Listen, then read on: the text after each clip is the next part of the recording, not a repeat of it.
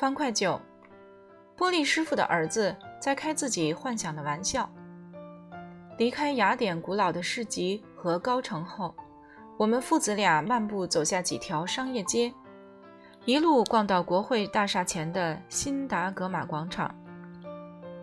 途中，爸爸买了一副挺别致的扑克牌，拿到手里后，他立刻撕开包装，抽出丑角牌，把剩下的牌全都递给我。广场边有很多酒馆，我们挑了一家坐下来吃晚餐。爸爸喝下一杯饭后咖啡，然后打算去打听妈妈的下落。我和爸爸追随古代希腊人的足迹，在雅典城里游逛了一整天，两只脚实在疼痛，只好央求爸爸让我坐在酒馆里等他。于是爸爸便一个人去打电话，然后造访附近一家模特经纪公司。爸爸走后，我独个儿坐在辽阔的广场上。周遭尽是西来西往的希腊人。爸爸刚走出酒馆，我就把他送给我的那副牌全都摊在桌上，试图给每一张牌一句话，然后将所有的句子组合起来，形成一个完整的故事。可是由于手头上没有纸和笔，这种游戏玩起来实在伤脑筋，我就只好放弃。我拿出放大镜和小圆面包书，继续阅读。魔幻岛的故事，我知道故事的高潮即将来临。五十二个侏儒已经念诵完他们的台词，小丑就要把这些支离破碎的句子重新组合起来。然后我也许就能看出，面包师傅汉斯很久以前告诉埃伯特的那些神奇事迹，跟我到底有什么关联？小丑让我喝的那一小瓶饮料。一进入我的喉咙，便在我全身各处兴风作浪。我脚下的地板开始摇晃起来，一时间，我仿佛又回到了汪洋中的一艘船上。恍惚中，我听见弗洛德爷爷说：“你怎么可以让他喝这种东西呢？”接着，我听见了小丑回答：“是他自己要求尝一口的嘛。”然后我就迷迷糊糊睡着了。睡梦中。我突然感觉有人轻轻踢我的身子，我睁开眼睛，看见弗洛德爷爷低头瞅着我。你该醒了，他说。小丑马上就要解开大谜团了。我忽地坐直了身子。什么谜团呀？丑角游戏，你记得吗？他准备把侏儒们念诵的所有台词凑合起来，组成一个完整的故事。我爬起身来，看见小丑正在忙着指挥五十二个侏儒，要他们依照他规定的次序重新编队站好。一如先前，他们仍旧盘成一个圆圈，但这回不同花色的侏儒全部混杂在一起。我很快就注意到，号码相同的侏儒肩并肩站在一块儿。小丑又爬上他的宝座，弗洛德爷爷和我也坐回各自的座椅上。杰克，小丑大声叫嚷：“你们四个快过来，站到四位国王和四个十点中间。四位王后，请你们站在四位国王和四个幺点中间。”小丑伸出手来，一个劲儿搔着他的后脑勺。梅花九，方块九，你们两个换个位置。身材圆胖的梅花九慢吞吞走过来。站在身手矫健、蹦蹦跳跳的方块九旁边，两个人依令交换了位置。小丑又做了一些更动，然后才满意的点点头。这是所谓的布局，弗洛德爷爷悄声对我说：“首先，你给每一张牌一个意义；接着，你把五十二张牌集合起来，彻底洗一次，再重新发牌。”迷迷糊糊中。我没听清楚他老人家说什么。这会儿，我感到柠檬的浓烈香味正侵袭我的腿，而一股紫丁香的芬芳正在挑逗我的左耳。小丑让我喝的饮料还在我的身体各处作祟。每一个人都有一句台词，小丑说，但是我们必须把所有句子组合起来，这样我们的游戏才会有意义，因为我们都是同一个家庭的成员。宴会厅中，侏儒们忽地安静了下来。谁先开始呢？黑桃 K 问道。他每次都很急躁。弗洛德爷爷悄声说。小丑张开双臂，郑重宣布：“故事的开头，确立整个情节的发展方向。咱们这个故事应该由方块 J 开头。在玻璃工厂当师傅的杰克，你请开始吧。”银色的双轨帆船沉没在波涛汹涌的大海中。方块 J 朗念出他的台词。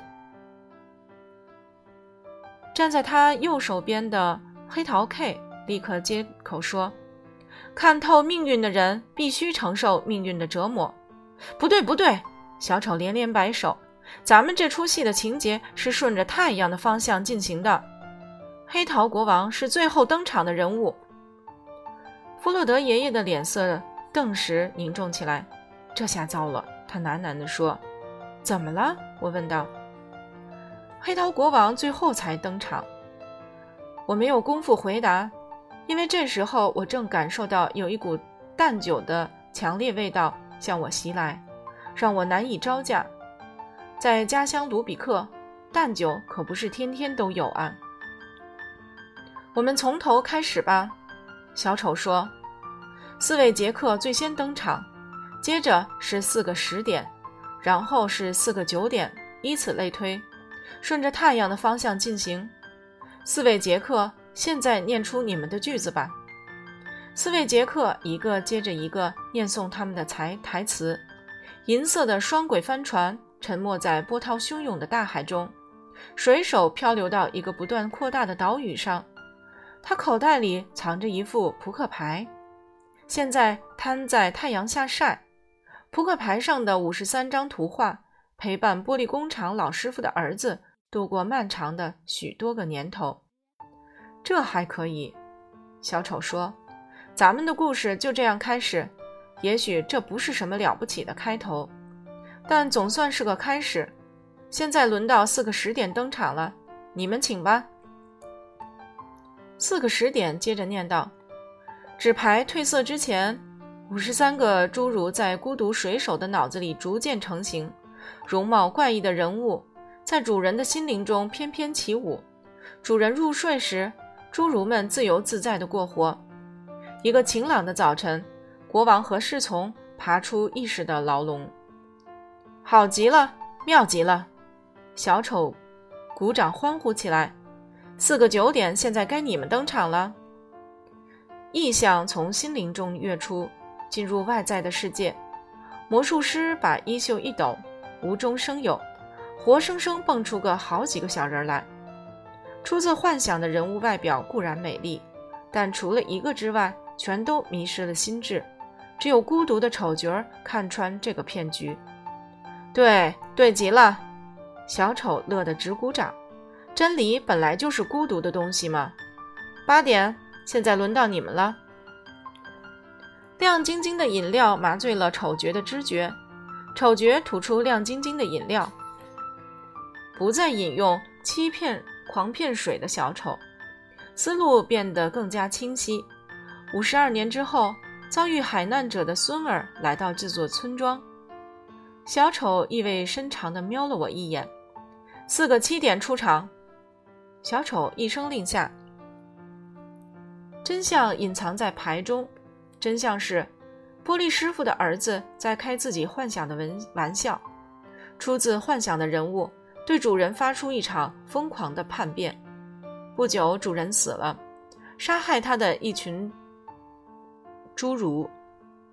太精彩了！小丑赞叹起来。六点出场。太阳公主逃到海边，魔幻岛毁于内讧，侏儒们又变成了扑克牌。面包师的儿子赶在童话结束之前逃出。哦，还不错。小丑点点头。五点，该你们登场念诵你们的台词了。发音一定要一定要正确，咬字一定要清楚啊！发音的一点小差错可能会造成严重的后果啊！我被小丑说的严重后果搞糊涂了，以至于没听清楚五念五点念诵的第一句台词。面包师的儿子翻山越岭，逃到一个遥远的村庄定居下来。面包师隐藏魔幻岛的珍宝，未来显现于纸牌中。小丑一个劲儿鼓掌喝彩，大伙儿的表现都挺不错。他说：“咱们这出戏有个特色，那就是它不但反映已经发生的事，而且还预言未来的事情。我们的戏现在才进行到一半呢。”我回头望望弗洛德爷爷，他伸出一只手臂揽住我的肩膀，把嘴巴凑到我耳边悄声说：“孙儿，他说的没错。”他说的什么没错？我不久于人世，乱讲！我急了起来。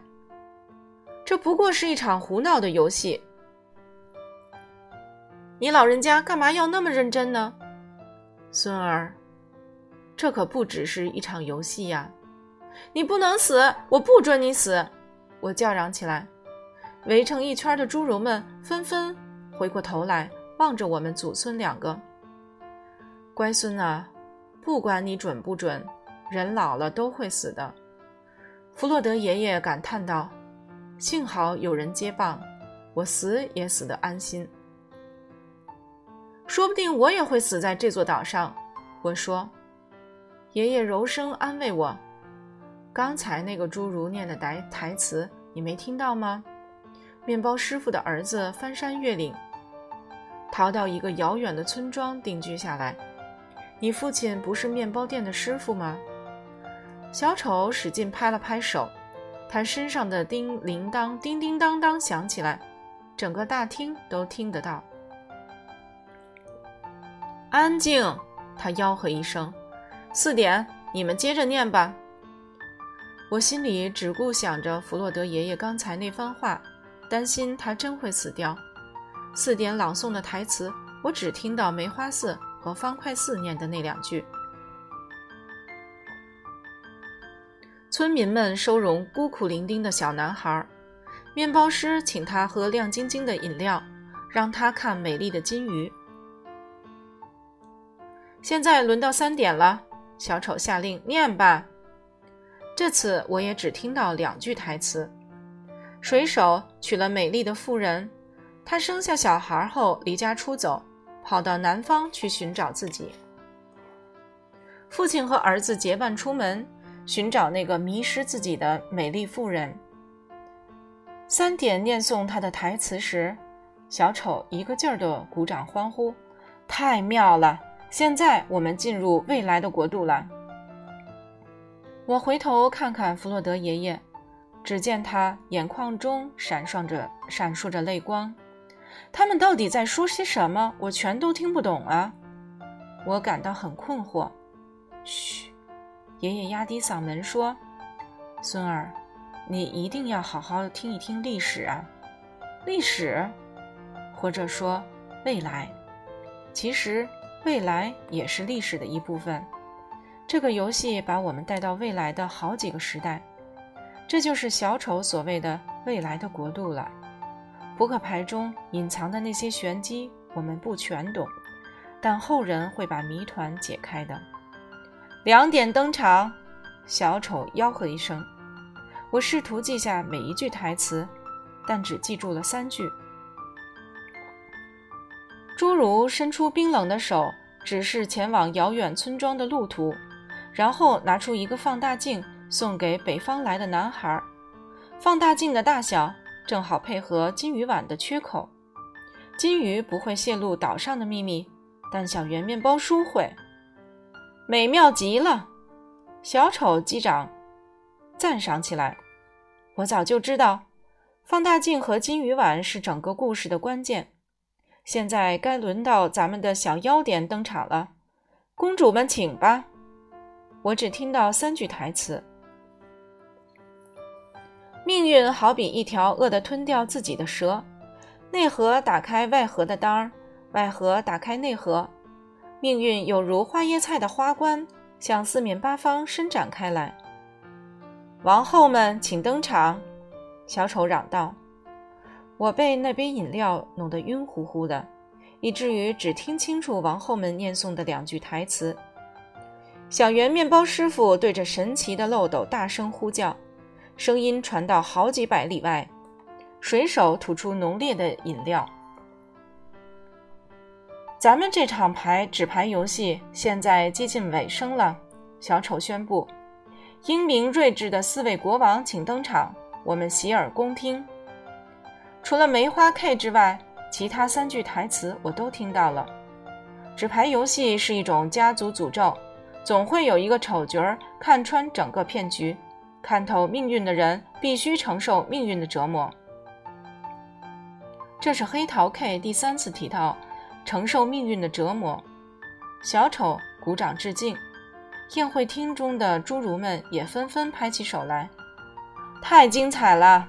小丑扯起嗓门大叫：“大伙都应该为这场纸牌游戏感到骄傲，因为每个人都贡献了一句台词。”侏儒们再一次鼓掌欢呼，小丑十分开心，一个劲儿拍着他的胸膛。